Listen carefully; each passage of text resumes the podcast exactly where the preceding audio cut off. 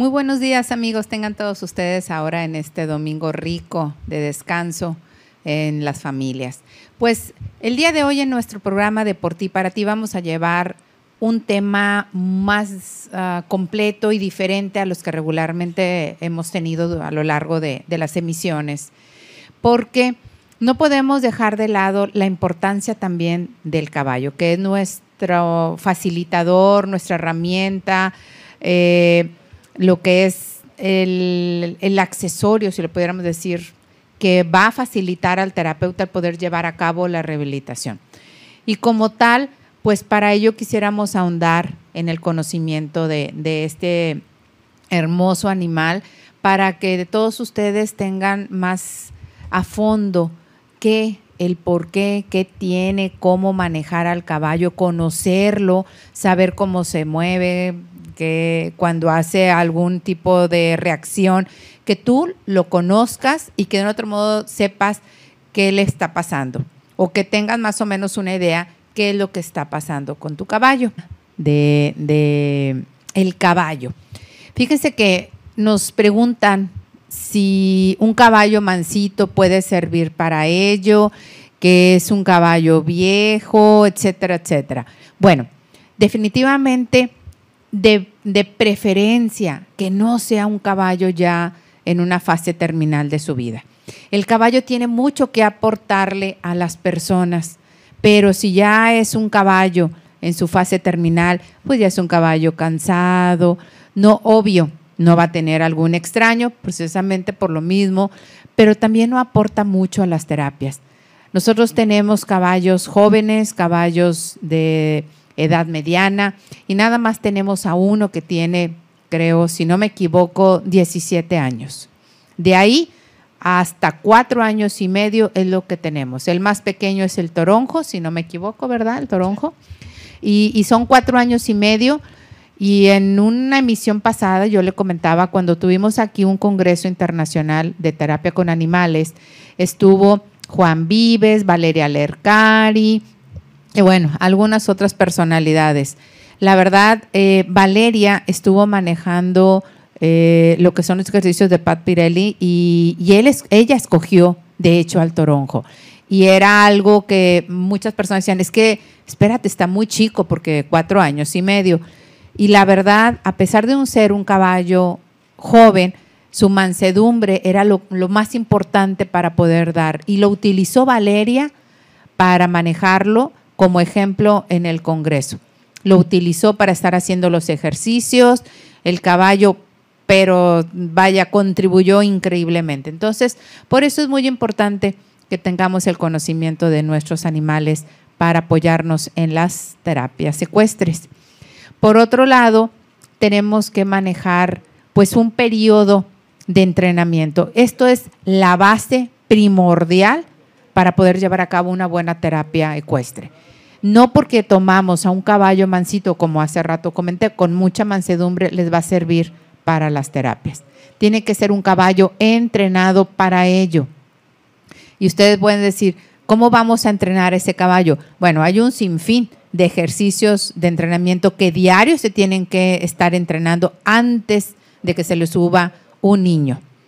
Para ello, bueno, vamos a estar durante este programa viendo algunas cuestiones, pero pues de nada sirve si de uno o de otro modo nosotros observamos que si el caballo, el caballo y que lo entrenamos y tenemos diario su entrenamiento, si hay ciertas cualidades que el caballo debe también de tener y que nosotros debemos de conocer que de por sí, ya sea para una terapia o para monta recreativa o para lo que es silla, como le llamamos acá, sepas qué está presentando tu caballo en ese instante.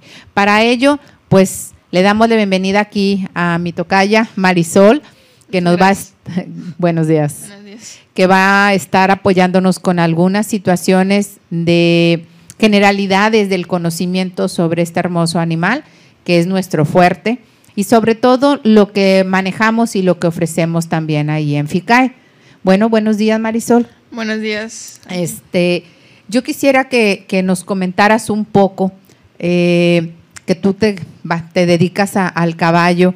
Sé que bueno, de uno o de otro modo, hay ciertas cualidades que se observan en ellos en ocasiones. ¿Qué nos pudieras ampliar sobre el tema? Bueno, pues es muy importante antes de, usar un caballo y más en lo que es la equinoterapia, checar que no estén lastimados. Ah, este, que si son de los tendones o de las rodillas, es muy común porque están desgastados y es peligroso porque en la terapia pueden ir con el niño arriba y el caballo se puede tropezar y, y ahí sería un peligro hacia el niño y también si el terapeuta va arriba con él. Eso yo creo que es el más importante. Fíjense que, que nos tocó ver en una terapia, eh, bueno, tengo el orgullo de ser delegada por la Federación Mexicana de Terapia Ecuestre por el estado de Nuevo León y Tamaulipas, y en ocasiones pues hacen algunas visitas o con algunas amistades que nos, mm, pues, nos hacen el, honor de, de invitarnos. Y me tocó ver a un caballo que cojeaba. Entonces, usted sabe, y si no le informo, el caballo transmite de 90 a 110 impulsos por minuto a su paso al paciente a través de la médula hacia el cerebro, apoyando la sinapsis neuronal. Imagínese usted qué pasaría con esa transmisión de los impulsos cojeando el animalito. Estaríamos dificultando esta transmisión increíblemente y no, no arrojando el beneficio adecuado como lo está requiriendo. Entonces, sí es importante lo que comentaba ahorita aquí Marisol, que pues no presente alguna lesión, sobre todo pues en sus patas, ¿verdad? Que es, el soporte principal del animal y que no tenga pues un mal herraje, o bueno, a ver tú Marisol, que, nos pudieras extender. Sí, totalmente. Este, es muy importante también que los cabellos que se estén utilizando estén errados, porque después se va lastimando lo que es el casco y, se va desgastando y eso puede dificultar en un futuro si un, en una herradura, en una mano, perdón, trae una herradura y en la otra no, una mano va a estar más desgastada que la otra y al momento de errar va a tener una más, más, más baja que el otro y no es el mismo trote, el, mismo paso que, el caballo va a estar dando hacia el niño respecto a lo de estimular. Así es. Aquí eh, bueno, nosotros ahí en FICAE tenemos arena sílica, toda la, arena o el área donde se da la terapia es arena sílica, pero no con ello no se desgasta la pezuña, ¿verdad? Sí, no, a mí me ha tocado ver en arenas donde los caballos, no sé, por ejemplo en las carreras de barriles donde sueltan una herradura, este, el siendo ahí arena, el caballo termina con la pezuña toda desgastada. Entonces no tienen mucho que ver si es arena o no. Claro, se desgasta más en lo que es suelo eh, que en la arena, pero sí tiene un desgaste. Ahora, eh, también aclarando, en otros centros o la mayoría de los centros terapéuticos donde se imparte la quinoterapia, pues eh, no tienen la posibilidad tal vez de tener arena sílica o una superficie más adecuada y sí tiene pues gravilla o algunas piedras pequeñas que se le puede enterrar si trae el casco ah, agrietado o abierto. Sí. ¿verdad? Sí, así es. Entonces, sí es importante, sí es importante, primero que todo, ver que no tenga alguna lesión el caballo y checar su herraje. Más o menos, ¿qué tanto o cómo, cómo le hace uno para saber si ya le falta herraje al caballo? Pues más que nada es como nosotros con los zapatos, o sea, las herraduras se van desgastando entonces, si están muy desgastadas, el caballo se puede resbalar o a veces se, cuando vas caminando con el caballo se escucha la, herradura donde va floja, va tambaleándose. Entonces ahí es preferible ya cambiársela porque después si, si vas corriendo con un caballo o en la terapia, este, se, se puede tropezar por la herradura y en el caso si vas corriendo puede salir volando la herradura y lastimar a alguien. Sí, oigan, sobre todo los que salen a campo abierto o en una cabalgata que es muy usual siempre encontrarte herraduras tiradas. Pero sí, efectivamente, ya corriendo, pues sabrá Dios a dónde va a dar esa herradura y, y puedes simplemente no a uno, sino también a otro animal que lo asuste y después se caiga el jinete. Sí, así es. una situación que creo también es fundamental es la desparasitación porque pues estamos tratando con área de salud, pacientes, pero bueno, a ver Marisol, que nos puedas ah, ampliar de esto. Bueno, pues la desparasitación sí es muy importante. se recomienda desparasitar cada tres meses. Y mucha gente dice que, ay, voy a desparasitar nada más uno teniendo, no sé, ocho caballos. Y eso es incorrecto porque, ok, desparasitas a uno, pero nada más te queda intacto de parásitos un ratito, pero al tener contacto con los demás caballos va a ser el mismo problema porque los demás están, tienen parásitos. Entonces, al desparasitar uno, tienes que desparasitar a todos. Es como con los perritos en la casa, o sea, si desparasitas al perro, lo recomendable es que también los miembros de la familia se desparasiten, porque sí se transmiten los parásitos. Wow, eso no lo sabía. Entonces, si se desparasita un perrito, digo, si a un perrito lo tiene uno mal. Sí, lo correcto es eso. Y más, por ejemplo, la gente que recoge perritos así de la calle, esos perritos son los que están más infestados de parásitos. Sí es recomendable que al desparasitarlo, además de desparasitar los tuyos que ya tienes en casa, también uno. O cuando uno se desparasita, también a los perros. Ah, como pues una cadenita. Vamos a tener que hacer toda una campaña entonces en la casa de nosotros porque tenemos como seis perritos, imagínense. Pero entonces sí se transmite también al humano. Sí, sí, sí, así es. Y entre otras especies, no nada más de caballo a caballo, o sea, también de caballo a perro, de caballo a conejo, o sea, es todo un ciclo, una cadena. Bueno, pues mire, lo, lo importante, la verdad, este, eh, no, no solamente es desparasitar al caballo, sino tiene también en otros animalitos pequeños ahí, en contacto con el, caballo, pues también se va a contaminar.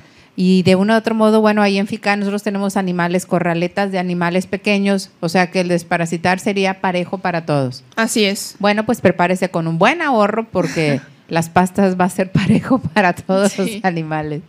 Ok, bueno, entonces, y, y, una ocasión, ahorita haciendo memoria, Marisol, eh, me comentaba uno de los caballerangos que en las heces del caballo, pues obviamente aventaba, ¿verdad? Lo que era, pues no sé, lombriz o algo así, que, que puedes extender. Sí, eso es perdón, muy importante checar porque no es como, como, no es como con los perritos que lo tenemos ahí y vemos sus heces más seguido y todo. Con los caballos no, porque se mezcla con el acerrín. Entonces, por, sí es importante estar al momento de limpiar la caballeriza, checar las heces, si traen lombrices y si se encuentra una lombriz, ya es una señal de que se tiene que desparasitar, porque a veces se puede encontrar lombrices antes de, que le toque la, siguiente desparasitación. Bueno, pues ya, ya vimos entonces lo que es eh, el manejo del herraje, que no tenga alguna lesión, la desparasitación. Y esto en cuanto a llevar un ciclo de, mantenimiento, por decirlo, ¿verdad? O vaya, ¿cómo, ¿cómo le llaman cuando llevas como tipo cartilla, ¿no? Sí, Algo un plan de vacunación. Ok, como un plan de vacunación que, que te ayude a que tengas tú la seguridad y la tranquilidad hacia tus pacientes que llevas un control de tu caballo en la higiene, en lo que es la vacunación, la desparasitación, para que esté lo mejor, lo más sano posible, ¿verdad? Sí, así es. Sí, es muy importante que el caballo esté sano. No, no podemos tratar con un caballo que está enfermo o tiene parásitos y estar al mismo tiempo con los niños. Imagínense, o sea, y sobre todo que la mayoría de los niños al final de, la, de las terapias pues les llevan una zanahoria y que de uno de otro modo pasen a dar la zanahoria y tengan contacto con la manita del niño o algo y el niño pues sin querer obviamente pues se toca la boquita o lo que sea, pues ahí empieza, ¿verdad? Se van los huevecillos. Sí, así es.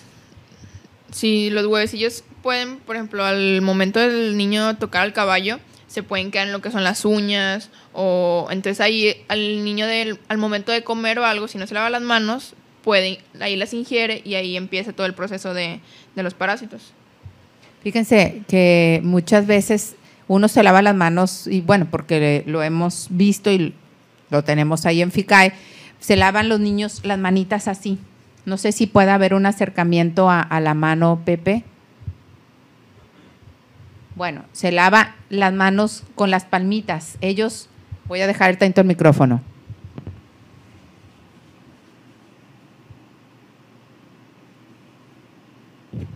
Los deditos no los, no los acercan, como que ellos piensan que al lavarse las manos es las palmas, Entonces los deditos los levantan y nada más hacen esto. Pero en las uñas es donde van la mayoría de los huevecillos de los parásitos. Entonces, al lavar los las mamás o, o, las terapeutas o los terapeutas que estén con ellos, checar que se laven la manita completa y que sobre todo en los dedos, porque es lo que tiene más el contacto directamente con, pues si le dan la zanahoria al caballo o si le tocan el hocico o la cara, ¿verdad? Sí, sí, así es. Entonces, sí, sí tener cuidado con ello. Otra de las situaciones muy importantes es el temperamento que tenga el caballo. El, el temperamento es primordial para que uno escoja bien qué animal va a ser para silla, para competencia, para quinoterapia, para qué. No puede ser el mismo caballo para todo. Es mentira. Y se los digo, el caballo que tienes de terapia es para la terapia. No puedes utilizarlo para terapia y para competir. ¿Verdad? Sí, así es. Si no, no puedes meter un caballo que es bailador, se la pasa bailando, eh, ve un perro y se asusta no puedes meter eso a una terapia. ¿Por qué? Porque estás poniendo en riesgo al niño. Y no puedes tampoco mm, poner un caballo que es, que es, mm, no es, es bronco y quiere reparar nada más también, porque estás arriesgando lo que es al niño y al terapeuta. Entonces sí debes de elegir muy bien. Y también ahorita que mencionaba lo, del, lo de los caballos, es importante, no sé si ya lo habían mencionado anteriormente, no puedes poner un caballo que es inquieto con un niño inquieto no tampoco puedes poner un caballo que es tranquilo con un niño tranquilo. ¿Por qué? Porque van a es como los imanes, van a, a repelarse. Entonces debe poner un caballo que es inquieto con un niño tranquilo. Es todo, o sea, al momento de elegir al caballo y al niño. Sí, bueno, aquí es con respecto a la terapia. Si tenemos un niño hiperactivo y lo subes a un caballo que eh, tiene mucho temperamento, es muy vioso e inquieto, imagínense lo que va a pasar el niño no lo vamos a, son las 2 de la mañana y no va a querer ni siquiera dormir, va a andar muy acelerado, mucho más hiperactivo de lo que es. Y tenemos a un niño con, no sé, tal vez un TEA que, que esté inmerso en su mundo, no haga interacción con nada y lo subes a un caballo con un paso largo, con un temperamento mucho, muy tranquilo, pues al rato no, no lo activas, necesitamos estimularlos, que reaccione, que ponga la atención, sacarlo de, su mundo, vamos a ponerlo así. Entonces, es a lo que se refiere aquí Marisol, ¿verdad? Estar buscando el caballo adecuado para las terapias. Por ello, yo les recomiendo, desafortunadamente es muy costoso, pero bueno, es parte, tener mínimo cuatro caballos para poder estar atendiendo a las diferentes discapacidades. No puede ser el mismo caballo para todas las terapias. Tienes que tener mínimo cuatro para que sean diferentes trancos, diferente temperamento y diferentes edades o paso, ¿verdad? Ok, vamos a pasar a un ligero corte y vamos a continuar aquí en nuestro programa Por ti y para ti de FICAE con este tema tan hermoso del conocimiento de tu caballo o de este hermoso animal que es el caballo. Regresamos. Bueno, pues regresamos aquí a una emisión de Por ti y para ti de FICAE con un tema bien importante que es el conocimiento de este hermoso animal que nos da la posibilidad de ayudar a más con la terapia ecuestre o la equinoterapia. Para ello, pues tenemos una invitada que es mi tocaya Marisol. Ella está en medicina veterinaria y bueno, eh, pues se encarga de estar manejando muchas de las situaciones ahí en FICAE, sobre todo, pues obviamente con lo del caballo, las desparasitaciones, algo del manejo, las montas. Ella es la encargada de las clases. A ver, Marisol, si nos puedes ampliar un poco más de las clases que, se imparten ahí para niños. Sí, claro. Ahorita este, estamos, bueno, yo estoy manejando lo que son clases de montar para niños y también para adultos. Eh, y son entre semana por 30 minutos, dos veces a la semana, o bien una hora una vez a la semana. Muy bien. ¿Y cuál es, qué es lo que les enseñas o más o menos qué, qué manejas? Pues principalmente checo si, si tienen algo de conocimiento, si han montado alguna vez en su vida o no. Y ahí depende el nivel que les voy a, empezar a enseñar. Por ejemplo, ahorita tengo una niña que empecé, perdón, empecé a, enseñarles de lo que es las partes del caballo y luego ya cómo, cómo sentarse en la silla, cómo agarrar la rienda, todo, todo. Es, y tengo otro niño que ya había montado, entonces ya ahorita estoy manejando más lo que es trote, galope. Eh, claro, mm, como está chiquito, tengo que andar al lado de él, pero sí depende de si la persona ya tiene algo de conocimiento o no. ¿Qué, qué, digo? Qué padre porque desde chiquitos se les va dando la pauta para que se vayan enamorando poco a poco de este ambiente o del entorno de, de ecuestre, ¿no? Del caballo. Y después, pues ya de ahí saltan a lo que es competencias o exhibiciones o a cabalgatas, pero ya no tienen ese temor, esa inseguridad de, subirse al caballo, ¿verdad? Que esa es la, la, finalidad también, aparte de que lo manejen, conozcan definitivo este, este ámbito y se les familiarice. Ya de un otro modo anden igual con el papá o con la mamá para arriba y para abajo, como en su momento eh, su servidora con, con mis hijas. También desde los cuatro años andaban conmigo en cabalgatas con su caballo y, chiquitas veías enorme el animal, pero la mugrilla ahí arriba del caballo. Entonces, bueno, es muy bonito y muy satisfactorio a uno como padre y también para ellos porque pues si se ofrece algún día no tienen ni el temor de, de subirse a un caballo o la inseguridad. Entonces, es bueno. Muy bien. Vamos a, seguir con nuestro tema de lo que es el conocimiento de nuestro caballo. Y aquí sí te doy la pauta, Marisol, a ver qué es lo que eh, vas a, estar explicando de. Sí, bueno, ahorita explicaré más o menos lo que son, cómo entender el estado de ánimo de un caballo. Se puede eh, percibir viendo lo que son las orejas, los belfos o bien también los ojos. Y hoy voy a hablar de cómo notar el estado de ánimo bien, respecto a las orejas. Este, son los mensajes que transmite el caballo y primero el caballo lo transmite mediante los ojos y ya con las orejas, como nosotros no, no, si vamos arriba del caballo no vamos viendo los ojos. Entonces nosotros lo confirmamos mediante las orejas. Entonces la primera es, em, si me pueden poner la imagen, ahí estamos viendo a un caballo con los, las orejas para adelante las dos y eso muestra un caballo atento que está alerta a algo, está observando, escuchó algún ruido o, algo por el estilo. Este, la siguiente, por favor. Bueno, ahí se muestra un caballo con las orejas, una para atrás y una para adelante. Ahí cuando vamos arriba del caballo nos indica que el caballo está satisfecho con lo que está haciendo. O sea, no va, no, o sea, va atento a lo que está haciendo, pero sin necesidad de ir alterado o con miedo o algo. O sea, él va a gusto haciendo el trabajo que se le está indicando.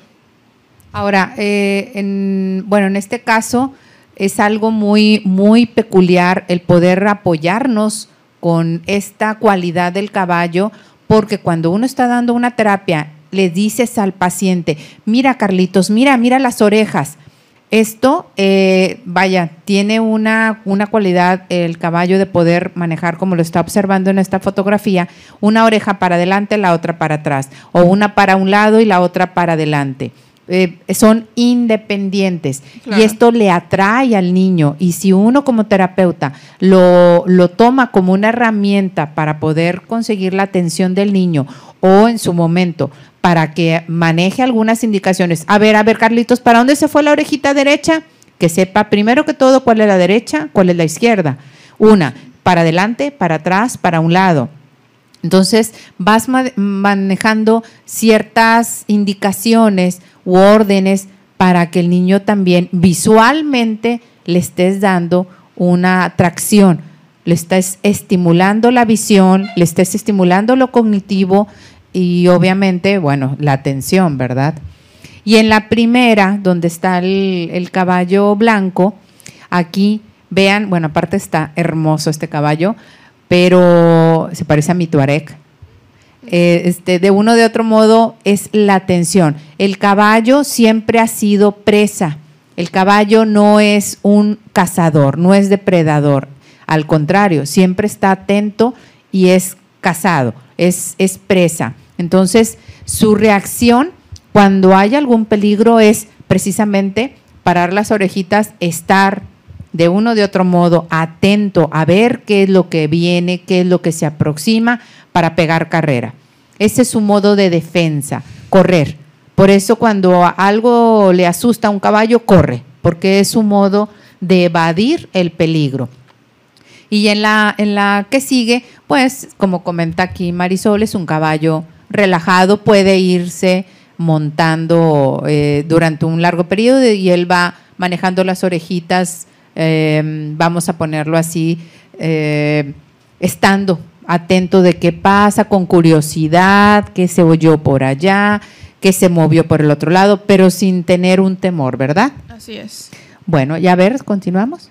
Sí, la siguiente imagen nos muestra un caballo que está asustado, eh, que puede llegar hasta amenazarnos, se te quiere venir encima.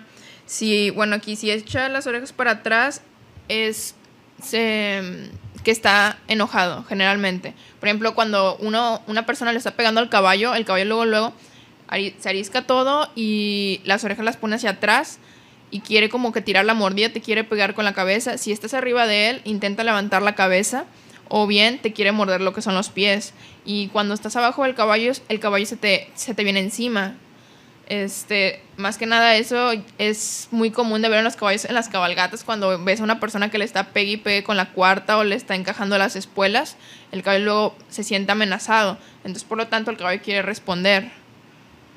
es, esta respuesta, una de dos, o puede ser definitivamente, como comentas, eh, arriscando las orejas o tirando una mordida o eh, en su momento de molestia, pues quererte bajar, ya cuando es un caso extremo. Y también te puede, tú estando arriba, el caballo puede reparar o empieza a patear. Entonces sí hay que tener cuidado cuando el caballo empieza con las orejas así. Yo creo que aquí hago un llamado a sensibilizar a todo mundo. La verdad, me queda claro que el caballo necesita sentir un control y un dominio o de su manejador, vamos a ponerle su jinete. Pero no se vale, no se vale eh, maltratar a los demás por lucirse a uno, por exhibirse.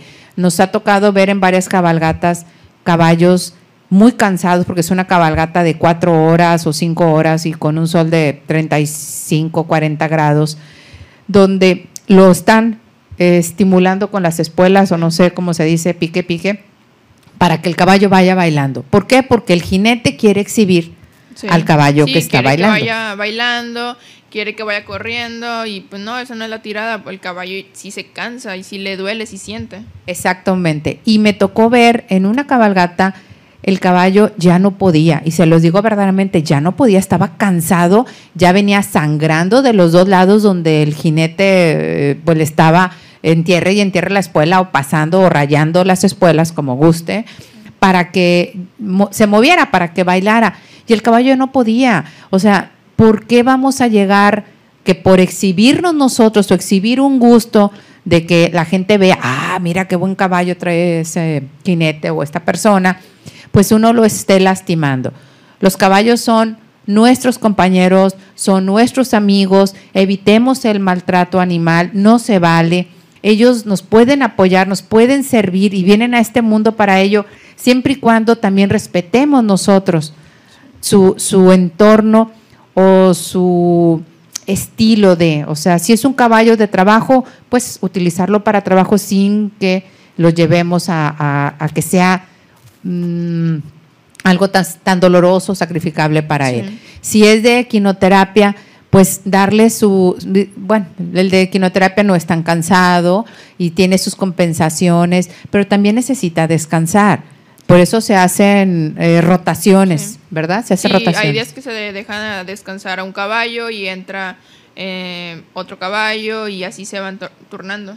Sí, porque también ellos se cansan. El caballo absorbe mucho la energía o desprende energía y de un otro modo, así como la transmite al paciente, el paciente hacia la criatura. Entonces, pues eh, tenemos que dejarles un espacio para que liberen toda esa situación.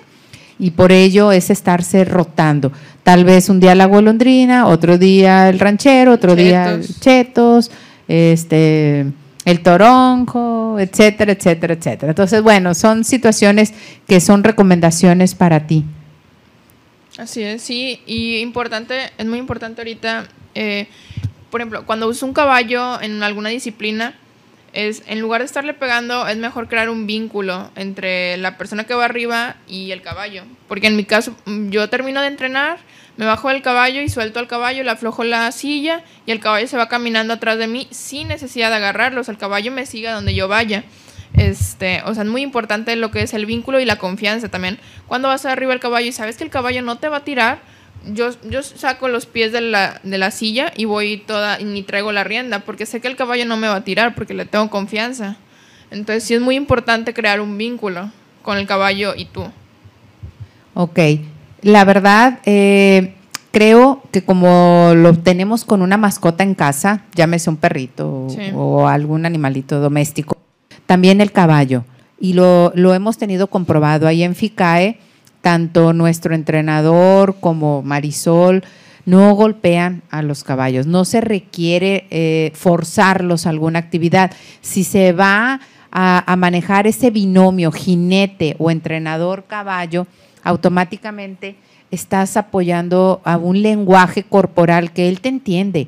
El caballo es mucho, muy inteligente. No necesitas amenazarlo para que logres tú que desempeñe algo si realmente, y aquí mando un, afectuoso saludo a algunas personas que se dedican a entrenarlos sin golpes. David Alonso, felicitaciones por tu gran trabajo, un buen amigo. Muchas felicidades, Pablo Rojas también. Y, y, que tienen ese vínculo, esa interacción con el caballo sin necesidad de presionarlo a golpes, a espuelazos, a fuetazos. Un saludo a ellos dos, son personas que admiramos, conocemos ahí en FICAE. Pablo estuvo en nuestras instalaciones, David hemos asistido ahí, nos ha invitado a algunas situaciones. Entonces, pues un saludo a los dos y felicitaciones por ese gran trabajo que hacen con nuestros hermosos, hermosos animales, que es el caballo. Así es. Bueno, seguimos con, con lo de los animalitos. A ver, el caballo, entonces cuando está enojado, arrisca las orejas y se prepara a defenderse porque se siente atacado. Sí, se siente amenazado, se siente atacado, entonces luego, luego el caballo responde con, con las orejas para atrás. Y la verdad, eh, tengan cuidado cuando vean esto. Muchas veces en las cuadras o a las personas que van a visitarnos, este, eh, se acercan a la caballeriza a acariciar el caballo y algunas veces, lo digo abiertamente, aunque están entrenados y son caballos que no son nada agresivos, en ocasiones es un momento de descanso. No trae humor. O sea, e-, es, es, como cualquiera de nosotros. Hasta el más tranquilo en ocasiones dice, ¿sabes qué? Ando muy cansado. O sabes qué, no traigo humor ahorita, déjame en paz. Y lo hemos visto diariamente cada uno de nosotros como individuos, como personas. También ellos, ellos necesitan su espacio, a veces traen alguna molestia, no traen humor, entonces tenemos que respetarlos, démosle su tiempo y su espacio también a ellos. Pero si usted lo va a acariciar y ve que arrisca las orejas, respete ese espacio y mejor aléjese, porque una mordida de un caballo puede perder un dedo fácil. Sí, sí, mucha gente, a mí me ha tocado que me dicen de que, ay, el caballo es herbívoro, no, no me va a morder, no, no me va a comer o así. Pero a mí me tocó una vez de chiquita ver una persona que estaba pegándole el caballo en la cara y en eso el caballo pues lo muerde, pero pues el caballo tiene la mordida muy fuerte, es un animal muy grande, obviamente tiene mucha fuerza, entonces sí le alcanzó a cortar el dedo y, o sea, sí hay que tener cuidado respecto al caballo. Es un animal de, que hay que tenerle respeto. No, obviamente no va a ser como un perrito o un tigre que luego, lo ahí, ahí quedas. Pero un caballo sí, o sea, es un animal muy fuerte. Entonces sí hay que tener ahí cuidado. No, y, la verdad, eh, tú comentas algo muy cierto. Los músculos masticadores del caballo son totalmente potentes. O sea, para empezar, el animal eh, pesa alrededor de 400 a 500 kilos. si, no es que más. Sí, más o menos. 800. Un, peso regular. Este, y, pues la, una patada, una mordedura de ellos es más tan fácil. Simplemente un empujón, pues es una masa completamente grande y nos tumba, nos avienta o nos puede... Eh, vamos, este, no sé, aventar, cortar completamente un dedo. Entonces sí tenga cuidado, respetémoslos y respetemos ese espacio que es de ellos.